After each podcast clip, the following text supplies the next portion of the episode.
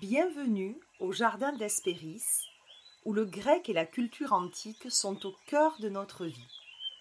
Nous poursuivons l'aventure des tisseuses au jardin.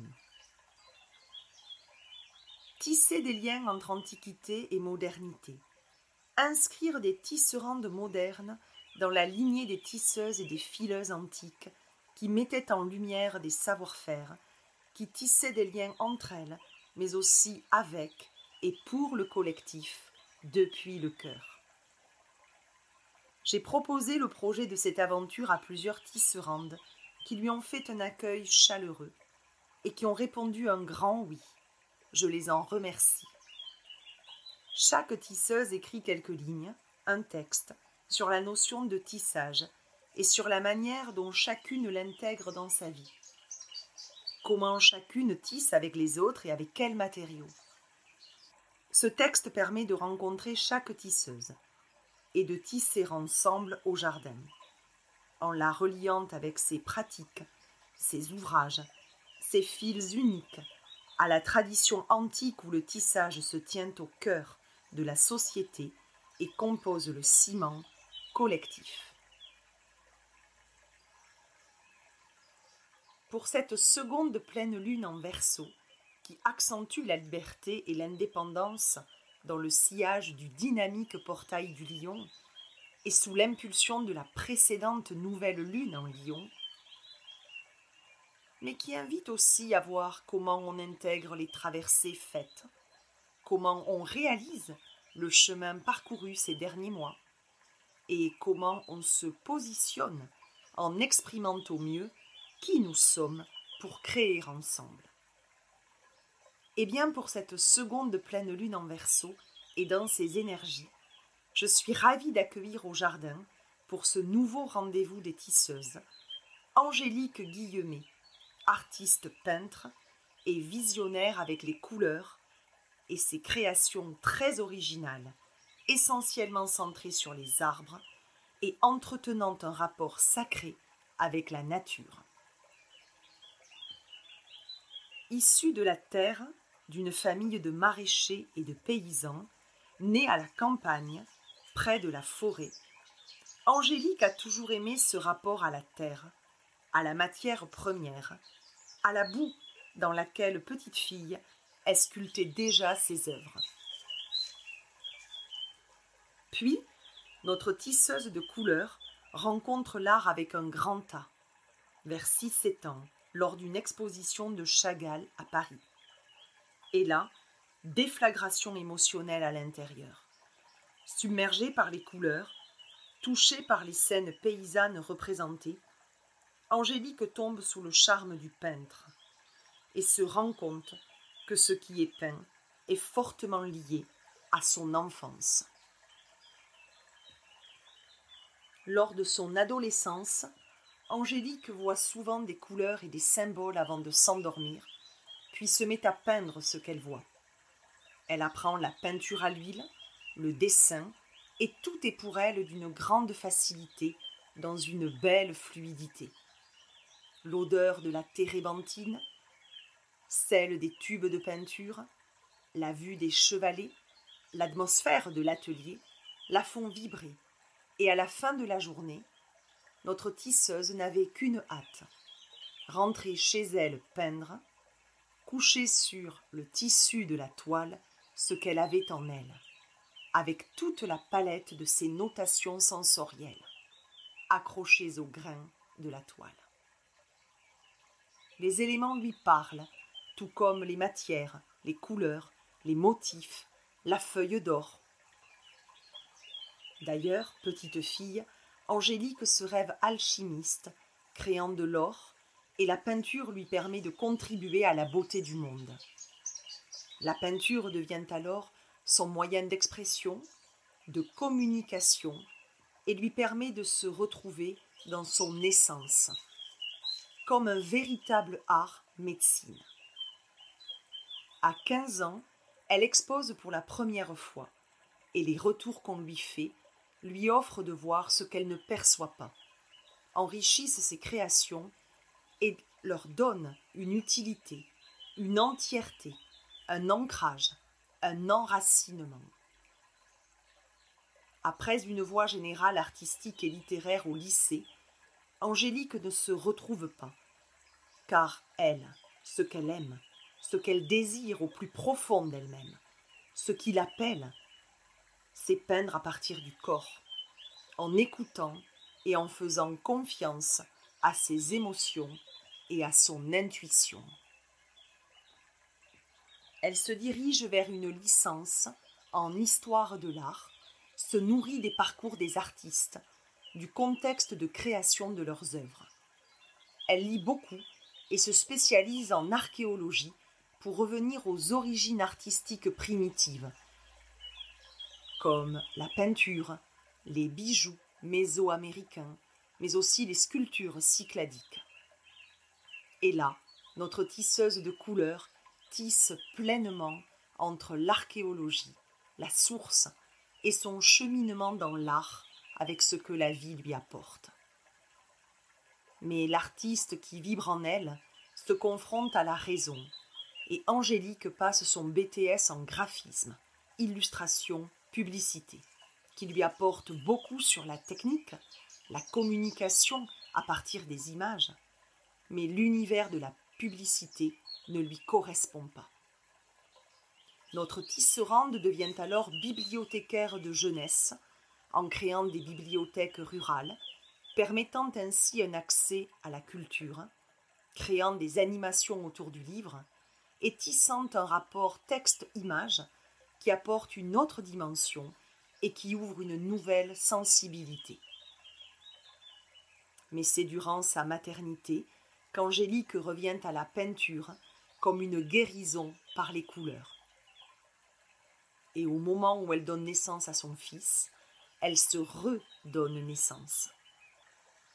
En septembre 2016, elle devient auto-entrepreneuse et depuis, elle peint, elle vit de sa passion et apporte tant par ses peintures inspirantes comme personnalisées, tout autant que par les logos qu'elle crée pour des auto-entrepreneurs qui correspondent à son éthique et qui font appel à ses talents. Je vous souhaite une très belle écoute et je remercie Angélique pour sa confiance, son authenticité et son partage sincère comme teinté de sensibilité délicate. Si vous aimez ce podcast, vous pouvez vous y abonner et le noter en mettant de jolies étoiles. Et retrouvez-nous au Jardin d'Espéris sur le compte Instagram du même nom.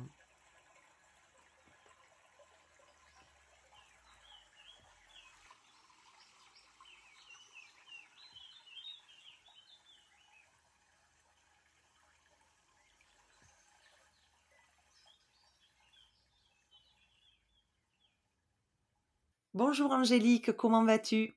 Bonjour Nadège, je vais bien. Merci, toi? Mais ben, Ça va très bien. Euh, je suis ravie de t'accueillir euh, au jardin pour l'aventure des tisseuses et je te remercie de m'avoir dit oui pour y participer. Oh, ben, c'est moi qui te remercie aussi. Je suis ravie d'être là dans ton jardin et, euh, voilà, j'ai hâte de, voir ce que notre échange va donner. Alors tout d'abord, j'aimerais raconter comment je t'ai rencontré il y a quelques mois et en fait c'est toi qui m'a rencontré sur Instagram ben, via le compte Le Jardin d'Espéris. tu m'envoies un message concernant le, jardin, l'univers de la Grèce. Je te réponds.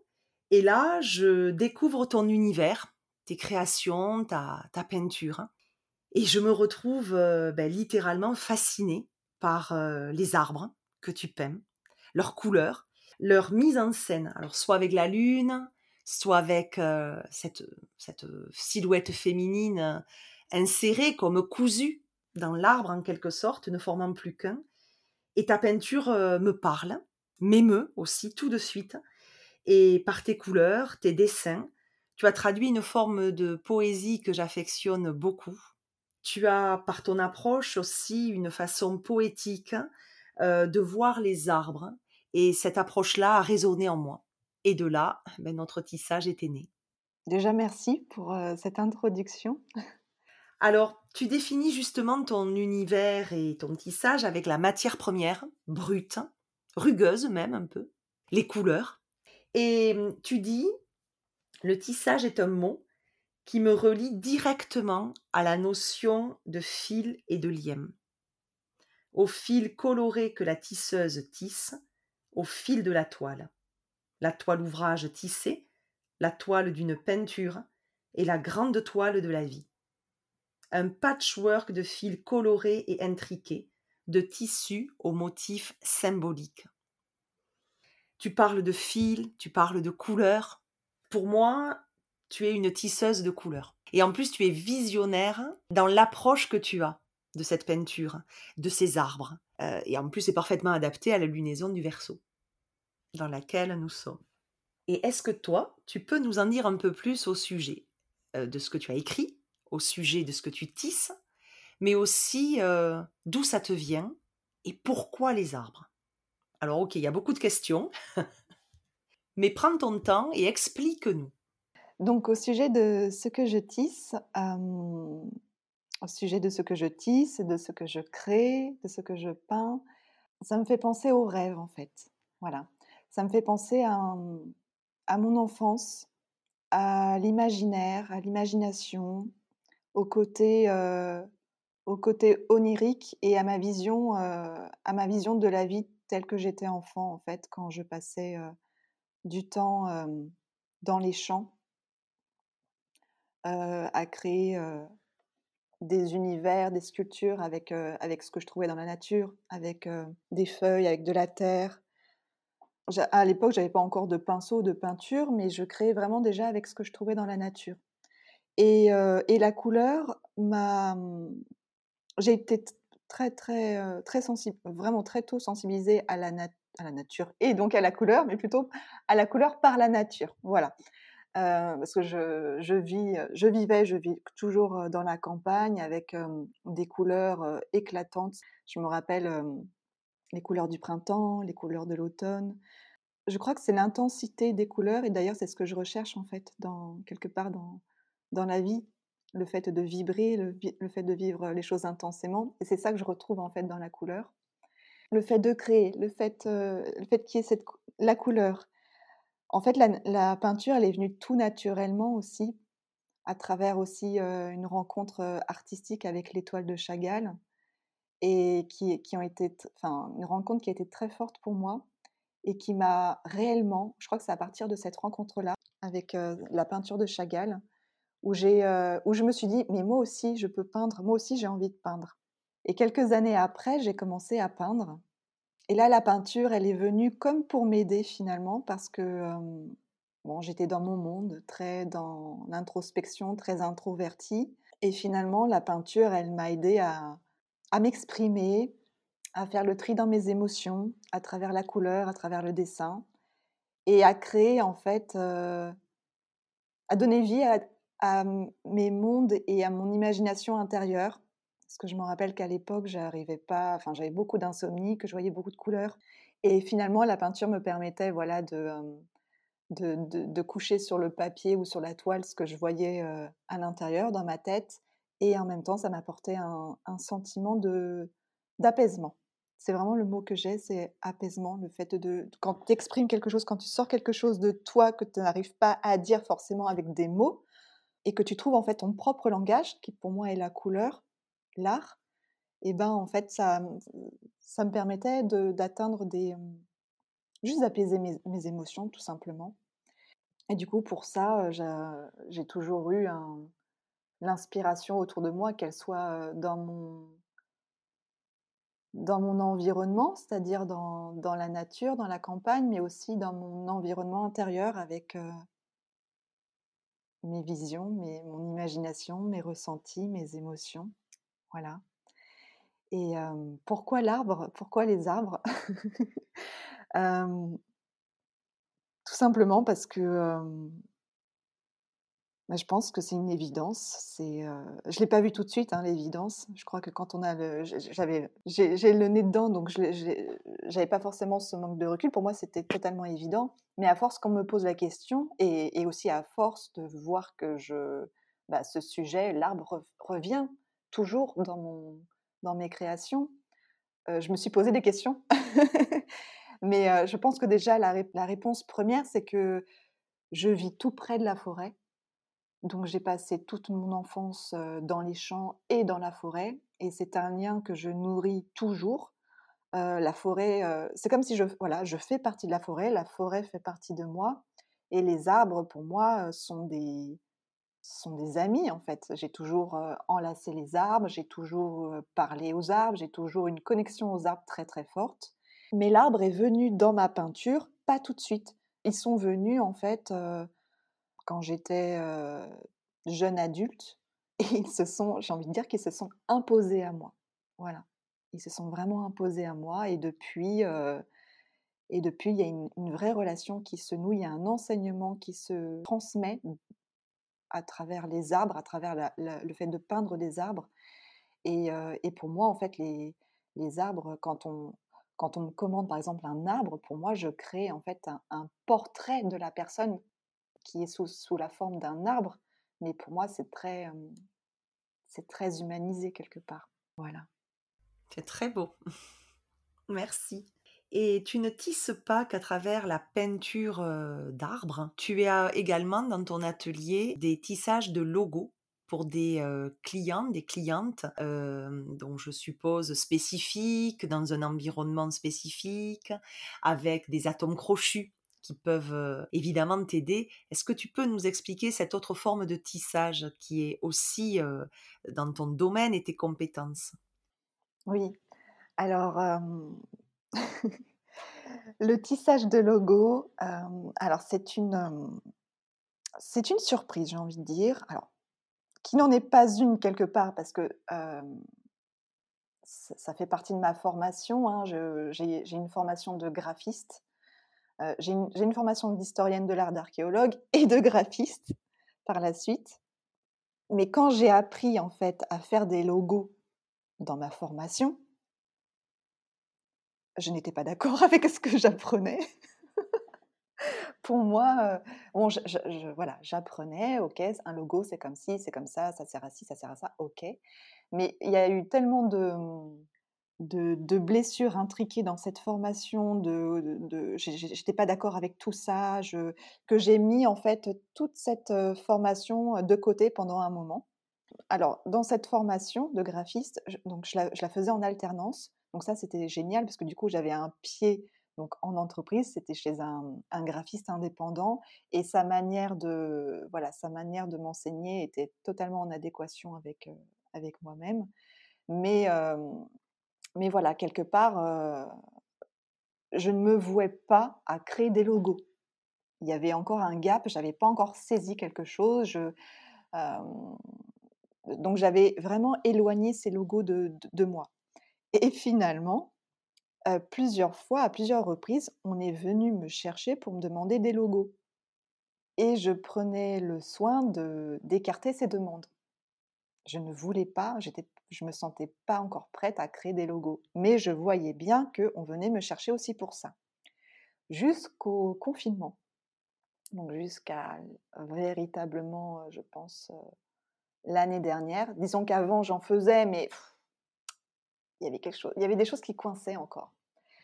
Et pendant le confinement, en fait, il y a eu donc d'autres demandes de logos, mais le public n'était pas les, mêmes, en fait. Le public n'était pas le même.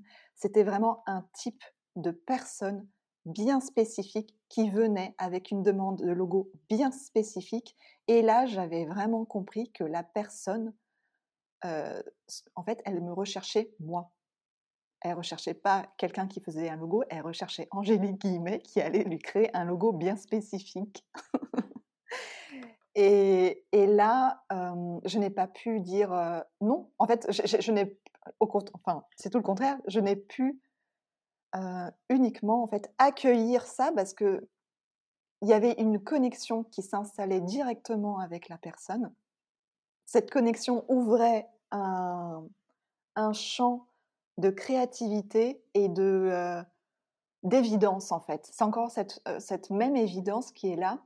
Et si bien que à travers l'échange avec la personne, moi le, logo, c'est comme s'il descendait peu à peu, qui passait du côté invisible au côté visible et qui venait peu à peu s'incarner dans, la matière et, qui, en fait, il, venait coller et, épouser parfaitement les missions, les valeurs de, la personne qui me le demandait. Et, quelque part, moi, j'assistais à ça avec une facilité, une fluidité un peu déconcertante. Et je me, je me disais, mais en fait, pour faire le pont le parallèle entre ce que je te disais tout à l'heure par rapport à la formation et, là où j'en suis aujourd'hui, c'est que bah, il a fallu quelques années et trouver ma propre façon de créer et d'envisager le logo pour être prête et pour pouvoir en fait par la suite voilà le créer et que ça s'installe dans une fluidité et dans une pertinence. Voilà. Et lorsque tu vois ces logos mis en, en valeur dans leur contexte, que tu prends du recul par rapport à ta création, et que tu les vois dans l'environnement de la cliente ou du client qui est venu vers toi. Qu'est-ce que ça te procure? Le sentiment d'être à ma place et que, que, tout est à sa place. le, sentiment d'accomplissement, de, de contribuer à l'épanouissement, à l'essor et à l'élévation de l'autre, dans le sens où un logo, l'importance d'un logo, souvent c'est ce que je, remarque, c'est que quand un entrepreneur, une entrepreneur me contacte pour me demander un logo, donc c'est souvent des personnes qui se mettent à leur compte. Et du coup qui attendent ce logo pour asseoir leur identité, pour asseoir leur mission, pour asseoir leur valeur dans, dans ce qu'elles souhaitent entreprendre. C'est pas forcément obligatoire, on n'est pas forcément obligé d'avoir le logo tout de suite, mais je, je sens que c'est quand même un, c'est une étape, ça représente une étape dans, la, dans, dans le process de, de la création d'entreprise. Et, euh, et, donc quand ça se matérialise, en fait, il y a tout un processus entre euh, le fait d'être que la personne me contacte, le processus de création, et quand en fait euh, le logo est finalement créé, bah, la personne, en fait, elle a aussi dé, elle a, bien sûr, elle a, processé et il y a eu comme une mise en, comme un ancrage et une mise en matière de ses projets aussi. Donc finalement, quand le logo est créé, la personne, il y, a, y, a, comme une phase, une emphase qui se, qui se crée et ça crée une ouverture pour avancer. Voilà. Et moi, quand j'assiste à ça, ben je suis, il y a un sentiment, voilà, de d'être à ma place, un sentiment de joie, d'accomplissement, de pouvoir contribuer à cet essor, à cet envol en fait. Et mmh, si on remonte encore un peu plus le fil, les chevaux chronologiques, tu as parlé également d'études d'art et d'archéologie, donc on revient dans l'Antiquité et tu sais combien le jardin d'Hespéris est attaché en fait à l'Antiquité. Et tu as fait des études d'art et d'archéologie. Et donc, euh, tu sais combien aussi le jardin d'Hespéris aime tisser les fils de l'Antiquité à la modernité et à notre vie quotidienne. Et les anciens étaient très attachés aux valeurs dont tu parles souvent, mais aussi euh, au tissage, bien sûr, et à la nature et aux arbres. Ils avaient un attachement sacré euh, pour tout ce qui était végétal, animal et minéral aussi, mais ça ressort beaucoup plus dans, les textes quand même au niveau du végétal et, des essences d'arbres. Ils étaient tous pour eux chargés de symboliques et de messages importants. Et de ce fait, toi, euh, par tes créations, tu t'inscris dans cet héritage. Quels échos de l'Antiquité tu pourrais trouver dans ce rapport à la nature et dans cet attachement sacré aux arbres et dans, les, dans ce que tu en transmets aussi? Qu'est-ce que toi, tu, voilà, tu pourrais dire sur cette lignée finalement dans laquelle tu t'inscris? Alors, Évidemment, quand, quand j'ai commencé mes études en, art, en histoire de l'art, en fait, je savais absolument pas que j'allais bifurquer vers l'archéologie. Je, savais que j'allais pas en faire mon métier, mais il y avait quelque chose dans le cœur qui m'attirait pour aller rencontrer ces, ces périodes-là, les périodes de l'Antiquité, donc de, la préhistoire, la proto-histoire, l'Antiquité de la Mésoamérique, euh, pardon, donc les Mayas, toutes ces, toutes ces, ces, civilisations ancestrales, et puis les Cyclades. Et d'ailleurs, si, si je suis venue vers toi, c'est voilà, parce que il y a ce lien avec les Cyclades qui nous relie, qui est vraiment, vraiment très fort. Et, voilà, juste quand, je suis sur ton compte Instagram au Jardin d'Espéris, je, je, bois en fait tes connaissances, je lis tes mots, mais ces mots-là en fait viennent, viennent nourrir en fait des parts de moi qui, qui contribuent en fait à m'inspirer et puis à me reconnecter à, ces, à cette lignée dont tu parles, cette lignée, je crois, de Enfin, c'est la lignée des prêtresses, en fait. Les prêtresses grecques, ces prêtresses qui œuvrent avec, avec la nature, avec la beauté, avec, quand je parle de la nature, c'est c'est le végétal, c'est l'eau, c'est le minéral, c'est un peu tout. Mais oui, il y a quand même quelque chose qui est, qui est comment plus accentué dans, dans tout ça, c'est le, le monde du, du végétal, c'est le, les arbres. Et ça, je crois que. je crois, voilà, c'est pas pour rien. mon, voilà, mon, âme a choisi de venir, de naître à Fontainebleau, hein, où il y a la forêt de Fontainebleau, dans une famille qui. voilà, qui, est d'une lignée de maraîchers par rapport à, mon père, d'une lignée de, paysans portugais de par ma mère, donc qui est très relié à la nature, au, végétal et à l'arbre. Et, par rapport à l'arbre et à l'Antiquité, il y a, je pense tout de suite au figuier, parce que c'est l'arbre, c'est l'arbre de, c'est un arbre familial chez nous. Le figuier est très important. ça, c'était transmis par, par ma maman le figuier aussi qui représente, avec une symbolique très, très forte, hein, on y a le lait des figues qui, se rapproche aussi au lait maternel, au lait nourrissant et, guérisseur. Et il y a aussi le tilleul qui, qui, est très très fort pour moi. D'ailleurs, au milieu du jardin, là, on a un énorme, un énorme tilleul. Je me rappellerai toujours le jour où il a été planté. Je devais avoir 3, entre 3 et 5, ouais, entre 3, 3, 4 ans. Et donc j'ai vu ce tilleul pousser, j'ai vu prendre de, l'amplitude, de l'ampleur, je l'ai vu se développer dans sa, dans sa majestuosité. Et aujourd'hui, en fait, on, pose la table sous le, tilleul et on a des repas de famille, on a des discussions en famille, on a des... Voilà, c'est un arbre qui, voilà, qui rassemble. Et le, pour, juste, j'ai envie, je sais pas pourquoi, j'ai envie de raconter l'histoire du figuier. On a un figuier qui vient en fait d'un d'un jardin que mes grands-parents ont dû vendre il y a quelques années. Et ce figuier-là, donc il a toujours donné des figues excellentes. Et, le jour où on a appris que mes grands-parents vendaient ce jardin, ma mère a dit, leur a dit, écoutez, vous faites ce que vous voulez, mais moi, le figuier, je le récupère. et mes grands-parents lui ont dit, mais ça, ça se peut pas, on va le déraciner, il va mourir. Bon, mais bon, en même temps, si tu le veux, on va, on va, on va, on va tenter. Mais personne n'y croyait. On se disait, mais voilà, maman a des lubies, elle veut ce figuier-là, donc en fait, il, fallait le, le transporter. à l'époque, il fallait voilà, le déraciner, le transporter, le, le, le, replanter. Et donc, c'est ce qui a été fait. Et le figuier, il est resté longtemps à l'état de bois, de bois mort, en fait.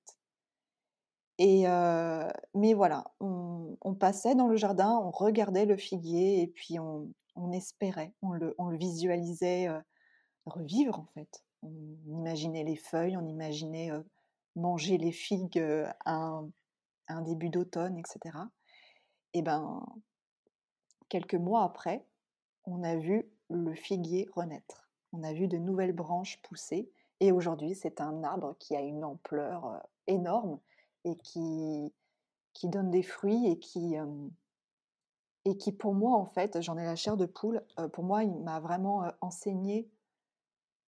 Il m'a enseigné beaucoup de choses. Il m'a enseigné comme quoi on peut être déraciné et recréer des, racines.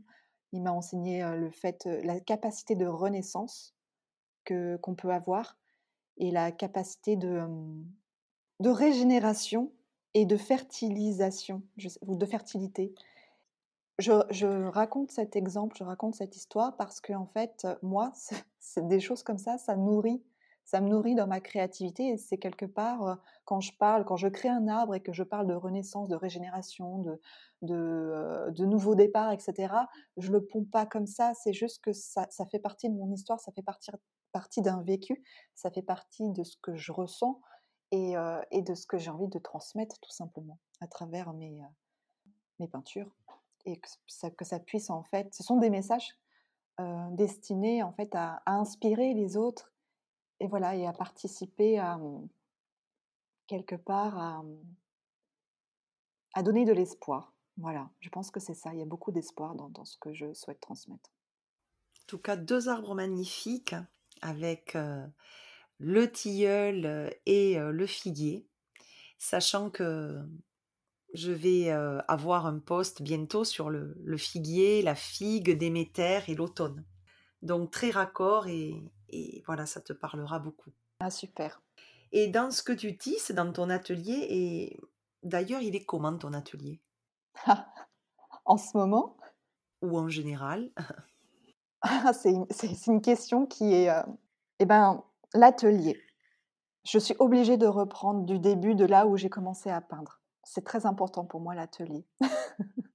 Alors vas-y, on est tout ouïe. J'ai commencé à peindre, hem, dans ma chambre. J'avais 13-14 ans, donc à l'époque, comme je disais, j'avais des insomnies et j'avais besoin de voilà, d'exprimer quelque chose, j'avais besoin de sortir quelque chose de de moi. Donc en fait, pour moi, l'atelier, il a commencé sur le sol de ma chambre, sur le parquet en bois de ma chambre mmh, d'ado. Et et puis ensuite, en grandissant, j'ai déménagé de chambre, c'est-à-dire que je suis montée à l'étage et et du coup, mon atelier, a continué à être dans ma chambre. Ma chambre, c'est quand même un espace d'intimité. C'est mon laboratoire. Il y a quelque chose qui a attrait, qui parle de laboratoire, en fait. Et heu et je me disais: «Oh là là, mais j'ai hâte d'avoir un atelier, j'ai hâte d'avoir un atelier». Et finalement, l'atelier, je l'ai pas eu tout de suite. Heu, j'ai continué, heu, ensuite j'ai déménagé quand j'étais étudiante et mon atelier, je l'ai créé sur, un coin de ma table dans mon studio, d'étudiante. Heu, donc studio, donc heu, une grande pièce à vivre où j'avais, un coin chambre, un coin, un coin pièce à vivre, un coin atelier, un coin cuisine. Mais voilà, mon atelier en fait, il faisait quand même partie de ma vie, c'est une pièce c'est c'est un c'est une pièce centrale de ma vie. Et après, j'ai eu la chance d'avoir un appartement, mais qui n'était toujours pas assez grand pour avoir un atelier. Donc l'atelier, il a encore continué à être dans un coin de la pièce à vivre, dans un coin d'une chambre, et cetera. Et un jour, j'ai eu ma maison. Une maison comme je l'avais imaginée, avec plein de pièces, plein de chambres, où je pouvais avoir un atelier. Et j'ai eu mon atelier. Et j'ai eu cette pièce, heu, ce laboratoire qui était entièrement dédié, hem, à la création. Et ben, ça m'a pas empêchée en fait de alors j'avais je peignais dans mon atelier, mais je pouvais pas m'empêcher d'aller chercher mes toiles et de peindre sur la toile de sur la toile, sur la toile de la nappe de la cuisine ou de la salle à manger ou de revenir dans dans un coin de ma chambre. Voilà, pour moi, je me suis aperçue que, je pouvais peindre n'importe où et pas forcément dans une pièce dédiée à l'atelier. Et de toute façon, la maison que j'ai eue, l'atelier que j'ai eu n'a pas duré longtemps puisque à un moment donné, ça a explosé. J'ai perdu la maison, j'ai dû la vendre et cetera et revenir faire un bout, une transition chez de revenir en fait à la maison, chez mes parents, donc dans ma chambre et y réinstaller mon atelier. Et aujourd'hui, heu, je te parle, je vais déménager, donc j'ai trouvé un appartement et et cet appartement en fait, heu cet appartement, je crois que je vais l'appeler l'atelier parce que je vais pouvoir, heu créer n'importe où, dans toutes les pièces. Je n'ai pas de pièce dédiée à la peinture parce que pour moi, finalement, la peinture fait partie la création, parce qu'il y a pas que la peinture. La création fait partie intégrante de ma vie et heu, j'ai compris en fait que je dois je dois tout décloisonner et me donner la liberté de créer n'importe où, où je veux, que ce soit dans la cuisine, que ce soit dans un jardin, que ce soit en allant dans, dans un lieu, parce que je me sens appelée à aller dans un lieu et, et, créer à partir de ce lieu-là. Par exemple, à un moment donné, j'ai créé beaucoup depuis la Grèce. Et, et c'est OK pour moi, en fait. Je pense que je partais dans une dans un état où je devais absolument être cloisonnée dans un atelier. Et la vie m'a montré que bah, ce qui te convient finalement, c'est d'avoir cette liberté de pouvoir créer là où tu souhaites, là où tu poses tes énergies. Et là où tu poses tes énergies, et eh ben, tu peux créer ton atelier, ton laboratoire. Et du coup, créer à partir de ça. Ouais, tu pousses les murs en fait. Ah, je pousse. De toute façon, oui. Je suis pas bélier pour rien, je crois je pousse les murs, j'enfonce les portes, je défonce tout et je crée, je fais ce que je veux. Et est-ce que dans ton atelier à plusieurs endroits, tu as quand même des défis ou des difficultés que tu rencontres pour tisser? Eh oui. oui, alors dans les nombreux défis que j'ai, j'ai la dispersion justement. J'ai la dispersion, c'est je m'éparpille, j'ai une capacité incroyable à, faire plein de bazar autour de moi, mon bazar créatif comme je l'appelle. Et du coup, mais bon, c'est un bazar organisé, si j'ai envie de dire, c'est aussi une petite dispersion organisée, mais souvent, ce que je remarque, c'est que bah, cette dispersion à travers le matériel, que ce soit mes fournitures, etc., ça, a un lien avec ma, dispersion, la dispersion au niveau mental, c'est-à-dire que je fuse beaucoup à l'intérieur dans mon cerveau et que le défi pour moi, c'est de voilà de recentrer toutes les pensées, de recentrer les idées, de recentrer aussi des il n'y a pas que des idées hein, qui fusent dans mon cerveau, il y a aussi beaucoup de choses qui, qui remontent, beaucoup d'émotions, d'émotions qui m'appartiennent, mais aussi des émotions qui sont aussi qui ne m'appartiennent pas forcément. Et donc j'ai du tri à faire, j'ai du recentrage à faire. Et, en ça, ce que je fais, c'est-à-dire l'art, pour moi, est un magnifique moyen de me...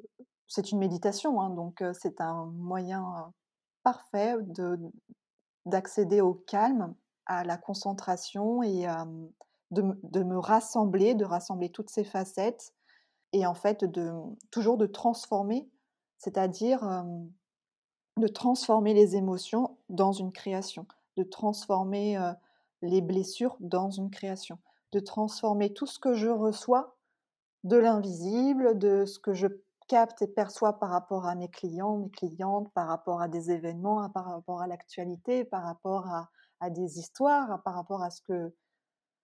Bah, tout ce qui me traverse, je le, je le transforme et je crée en fait. Voilà. Et donc ça, ça fait partie des... donc la dispersion.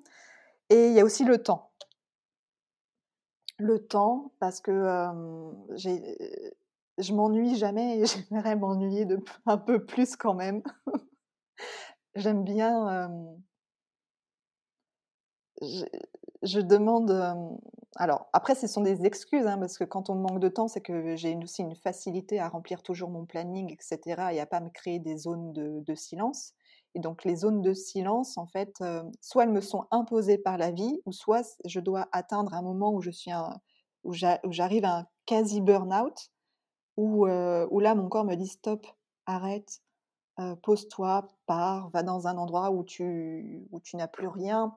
donc j'emmène pas du tout mes peintures, je, je, je pars avec moi-même, je vais dans la nature, je marche, j'essaye de, de rien faire que d'être, juste que d'être en fait. Voilà. Donc il y a, y y a, y y a ça comme défi. Après, il y en a plein d'autres, hein, mais, mais ce sont les principaux défis qui me, qui me viennent. Ah oui, il y a aussi le doute. je doute beaucoup. Je doute beaucoup. Et, mais ça, ça fait partie aussi de toute cette dispersion mentale. Donc quand je doute ou quand j'ai peur, eh ben, j'agis. J'essaie de, de, de, traverser le doute et la peur en, en posant un acte. Et est-ce que tu as d'autres ouvrages sur le métier à tisser envisagés, à peine démarrés Alors j'ai des projets en cours. J'ai des projets qui, qui sont, comment dire, qui semblent démarrer. J'ai des projets rêvés aussi. Mais surtout, là, aujourd'hui, ce que je peux te dire, Nadège, c'est que ce qui me vient, en fait, aujourd'hui, c'est c'est comme si je devais lâcher un peu tout ça, prendre du recul.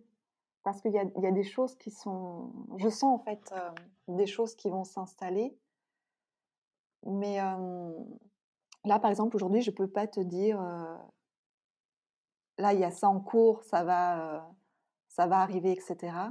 J'ai juste des, voilà, des rêves, mais entre ce que je, je, prévois et ce qui arrive, des fois, il y a, au niveau du timing, tu sais, le timing, c'est fil, et, et tout ce que je sais, c'est qu'à un moment donné, quand, quand c'est le bon moment, ça arrive, et ça arrive sans prévenir.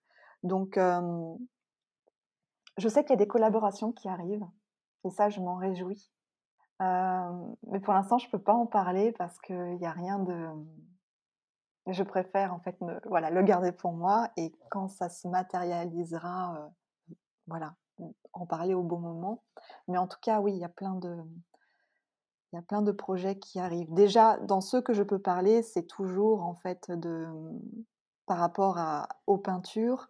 Ce qui me vient de plus en plus, c'est que donc là, j'ai beaucoup créé sur demande, c'est-à-dire par rapport au logo, par rapport aux peintures personnalisées, et ça, j'adore ça.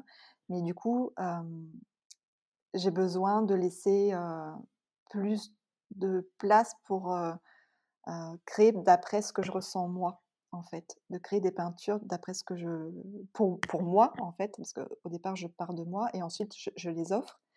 Donc, donc ça, je vais laisser plus de place par rapport à ça. Et donc, dans les mois qui, même dans les semaines qui arrivent, je vais pouvoir proposer plus de peintures personnelles.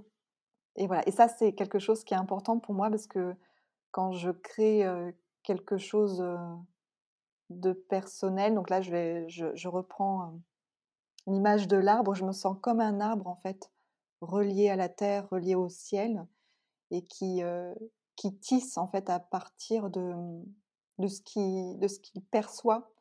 Un arbre, pour moi, c'est une antenne hein, qui puise l'énergie de la terre et l'énergie du ciel et qui va aussi qui, transmet et qui tisse avec bah, les autres arbres de son réseau, hein, les autres arbres de la forêt. Et il y a quelque chose qui est très dans la symbolique qui est très forte pour moi et qui m'inspire beaucoup et, du coup, j'ai envie de laisser de la place par rapport voilà, à ça, de tisser avec d'autres arts, mais aussi de voir où est l'harmonie, l'équilibre entre les créations personnelles et les créations collectives. On te souhaite de, belles créations en tous les cas personnels et continue de nous, de nous faire rêver, de, de, proposer. Alors, on arrive au terme de, notre échange et je te pose la question, on va dire, rituelle. En fait, il y en a deux. Si je te demande, Angélique, quel type de tisseuse tu es, qu'est-ce que tu réponds? Je suis une guérisseuse, j'ai envie de dire. Je suis une tisseuse qui tisse, qui tisse à travers les couleurs, qui tisse à travers le visible et l'invisible, dans le but de, de participer à la beauté et à la guérison du monde. Cet art du tissage des couleurs que j'ai, qui fait partie de moi, c'est un, art qui, qui est associé naturellement à l'art de la guérison. Et, si je me permets d'en parler aujourd'hui, c'est parce qu'il y a eu tout un cheminement fait par rapport à cette dimension guérisseuse et qui me mène à ma première, à, la, ma première exposition de peinture. J'avais 14 ans à l'époque. Et je me rappelle de cette dame qui s'appelait qui s'appelait Catherine, qui était atteinte d'un cancer que je connaissais très peu en fait. Elle faisait partie du, de mon village et qui qui regardait mes peintures et qui m'a dit, mais d'une manière très assez grave, tout en étant très, enfin, dans, le, dans, le côté sérieux, dans le côté solennel, qu'il y avait une dimension guérisseuse dans mes tableaux qu'elle percevait. Et en fait, quand elle me, le, quand elle me disait ça, il y avait une part de moi qui, qui d'ailleurs, voilà, qui, j'en avais la chair de poule, qui comprenait, et en fait, une autre part qui, qui ne comprenait absolument pas, parce que je n'étais pas tout à fait prête à, comprendre cette dimension-là. Mais ces mots me, mais ces mots me sont toujours restés. Et ce qu'elle a dit à ce moment-là a été déterminant par la suite, en fait. Et aujourd'hui, avec le recul et avec tout le chemin, avec les, divers retours que j'en ai, je, sais et je perçois qu'il y a une dimension guérisseuse dans l'art, de toute façon. Que ce soit dans l'art, quel qu'il soit, j'ai envie de dire. Mais à partir du moment où on, porte en soi cette dimension et cette intention de, guérison, que ce soit à travers des mots, des couleurs, des, fils, le chant, voilà, peu importe, on crée quelque chose, on crée un art guérisseur. Et du coup, dans cette tisseuse guérisseuse que je suis, donc je suis aussi une artiste, et, et l'artiste, l'artiste c'est l'étoile. Et, et, du coup, je peux, je peux, je peux pas m'empêcher de parler, voilà, de, faire le lien avec l'arcane de l'étoile du tarot de Marseille, qui me, qui m'inspire et qui me, qui est là depuis le début, voilà, auprès de moi. Et qui a aussi cette dimension guérisseuse. Et mon autre question euh, serait euh, participer à cette aventure des tisseuses, à réveiller ou souligner quoi en toi? Le lien. Le lien dont je parle euh, dans le texte que j'ai écrit. Ce lien, ce fil qui me relie en fait à une communauté et qui, je crois que c'est une communauté que j'ai, que j'ai toujours cherchée en fait, parce que dans, dans différents échanges, j'ai souvent parlé du fait de trouver un modèle, de trouver ou, ou, de me sentir seule en fait dans ce que je tisse, dans ce que je crée, dans ma manière de voir les choses, etc. Et que finalement, au fur et à mesure des rencontres, au fur et à mesure du réseau, qui est Instagram ou enfin des réseaux sociaux, hein, qui, qui, en fait mmh aussi une toile, il y a cette,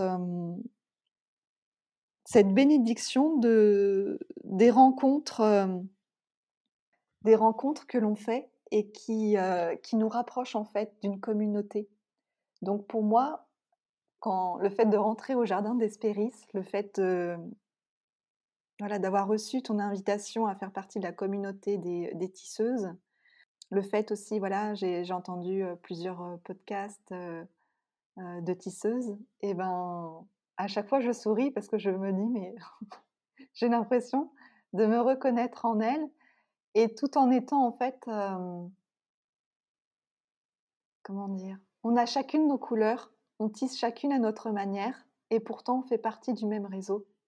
Et ça m'a apporté un sentiment d'appartenance et de ce fait beaucoup de joie et beaucoup, et enfin c'est drôle, c'est le mot sécurité qui me vient aussi. Le fait de se sentir en sécurité parce que je ne, je ne suis pas seule. Et alors, on a beau se dire, j'ai beau me dire, mais non, de toute façon, je ne suis pas seule, je suis entourée d'êtres invisibles qui veillent sur moi, je ne suis pas seule, j'ai une famille, etc. Mais c'est autre chose. C'est vraiment ce sentiment d'être en sécurité parce qu'en fait, c'est de toucher du doigt le fait d'appartenir à une même famille d'âmes qui, qui œuvrent ensemble pour une même cause. Et ça, ça, ça me touche profondément. Donc en ça, le fait de faire partie de la communauté des tisseuses bah, me rapproche davantage aussi de, mon, de moi-même, de mon âme et voilà, un peu d'émotion. Merci en tout cas. Merci à toi Angélique. Je te remercie pour tes mots, je te remercie pour ta sensibilité, ta sincérité et je te remercie pour cet échange et le temps que tu y as accordé. Merci à toi, Nadège. Nous nous quittons avec Angélique et les mots qu'elle a choisis pour nous. Je vous remercie pour votre écoute et pour votre fidélité. Je vous retrouve au jardin pour un nouveau rendez-vous de tisseuse à l'occasion de la prochaine nouvelle lune en vierge le 7 septembre. D'ici là, je vous souhaite une belle lunaison et une belle fin d'été. Pour clôturer cette euh, jolie invitation de Nadège, je vais vous parler de l'étoile, de l'étoile en tant qu'arcane du tarot de Marseille. C'est une, euh, figure du tarot qui, qui m'inspire depuis toujours et qui m'enseigne aussi beaucoup et qui euh, transmet des valeurs qui me sont chères et qui me tiennent à cœur euh, de partager à travers un, texte que je vais vous lire. C'est un texte euh, issu de la Voix du Tarot d'Alexandro Jodorowsky et de Marianne Costa. Et juste pour introduire ces valeurs qu'incarne l'étoile, c'est drôle parce que je vous parle de valeurs et en même temps je vois je vois cette figure de l'étoile comme une grande tisseuse qui est aussi une guérisseuse. Euh, parce qu'elle euh, elle relie, c'est une figure qui relie et qui, de par sa posture, sa position dans, sur euh, la carte, sur l'arcane, fait déjà le lien entre, le, entre la terre et le ciel. Entre le ciel parce qu'elle est directement reliée aux étoiles et, et à la terre parce qu'elle est agenouillée sur le sol, elle a un genou au sol et elle tient dans ses mains des deux amphores et euh, dont, deux, dont des liquides voilà, se, se, déversent sur le sol. Et, euh, et en ça, déjà, il y a ce clin d'œil à la pleine lune euh, en verso, puisque elle incarne aussi cette verseuse d'eau, avec son action voilà, de, de déverser l'eau dans la terre, dans la rivière. Et c'est aussi euh, dans sa reliance, elle tisse, voilà, elle tisse euh, quelque chose qui a trait au don, à l'échange, au don, au donner, au recevoir, euh, à cette générosité, à l'action, à l'action du cœur, mais aussi à cette recherche de vérité, d'authenticité. C'est aussi la muse, c'est l'inspiration. Euh, il y a ce côté euh, guérison par la purification. Et, euh, voilà, pour moi, c'est, elle incarne aussi cette chamane, cette sorcière et cette fée. Il y a ce côté, il y a ce côté spiritualisation de la matière qui m'est cher aussi, ce côté alchimiste, voilà, que l'on retrouve parfaitement dans l'étoile. Donc je vais, euh, citer, euh, je vais citer le texte qui s'intitule Et si l'étoile parlait? Dans l'infinie multiplicité des êtres et des choses, j'ai trouvé ma place. Dans le monde et en moi-même, car c'est la même chose. Je n'ai plus besoin de chercher, je n'ai plus aucune image de moi-même, je suis à ma place, ici et partout, volontairement attaché. Je suis dans chaque particule de poussière, dans chaque territoire, dans chaque cours d'eau, chaque étoile, chaque partie de mon corps. Et comment ne respecterais-je pas le monde et mes os et ma chair? Toute cette matière n'est pas à moi, elle m'a été prêtée, rien que pour un fragment du temps. Et je la respecte, car elle est mon temple, celui où réside l'impensable Dieu. L'esprit est matière et la matière est esprit. Constamment l'univers naît et éclate, et au centre de lui, là, je me suis agenouillé, je suis. Si je dis je suis là, je veux dire que je suis en cela qui soutient toute vie, dans cette source incessante d'énergie que je distribue par mon esprit, mon cœur, mon sexe énergie d'une pureté sublime qui, en jaillissant de moi, nettoie le monde. Je rends son parfum à l'atmosphère, sa douceur aux eaux du fleuve, sa fertilité à la terre, et leur vie à tous les océans. Il n'y a pas un endroit dans le cosmos dont je sois absente. En chaque instant, jamais je n'abandonne le présent. Ni le passé, ni l'avenir ne peuvent m'enchaîner, ni les regrets, ni les projets constante, fidèle à mon lieu, je reçois et je donne. Et quand je dis je suis du monde et de moi-même, cela signifie que je me rends sans réticence, éliminant jusqu'à sa racine la plus obscure toute critique. Je ne juge pas, j'aime et je sers. Je ne me sépare pas, pas même de l'épaisseur d'un cheveu, j'appartiens, c'est-à-dire que je vénère, j'obéis. C'est pour cela que je suis nu, nu comme un arbre, un oiseau ou un nuage. Je suis de mon corps, de ma chair et de mon sang. Étant, il m'est impossible d'abandonner ou de m'abandonner moi-même. Comment ne pas aimer ce qui me possède amoureusement? De même que je me donne à la terre, je me donne à, à ma chair et à mes os. Comme je me confie aux océans, je me confie à mon sang. Comme je me livre à l'air, je me livre à ma peau. Comme je m'en remets aux étoiles, je m'en remets à mes cheveux. Et pleine de cet amour d'esclave, radieuse, j'agis sur le monde et sur moi-même. J'agis, c'est-à-dire que je vais avec le monde, éliminant les obstacles, transmettant l'énergie qui vient par-delà les étoiles. Je ne fais qu'enrichir et purifier, et nourrir et comprendre et purifier. De même, j'agis sur moi. Je m'ouvre vers tous les infinis. Je laisse la laine des dieux circuler par tous les pores de ma peau je n'offre aucune résistance à la circulation impétueuse de mon sang. Je permets à tous les mystères de me traverser. Et au centre de mon ventre, devenu infini, je reçois et je laisse naître la totalité de la lumière. Et je vous remercie pour votre écoute et je remercie très chaleureusement Nadège. Merci.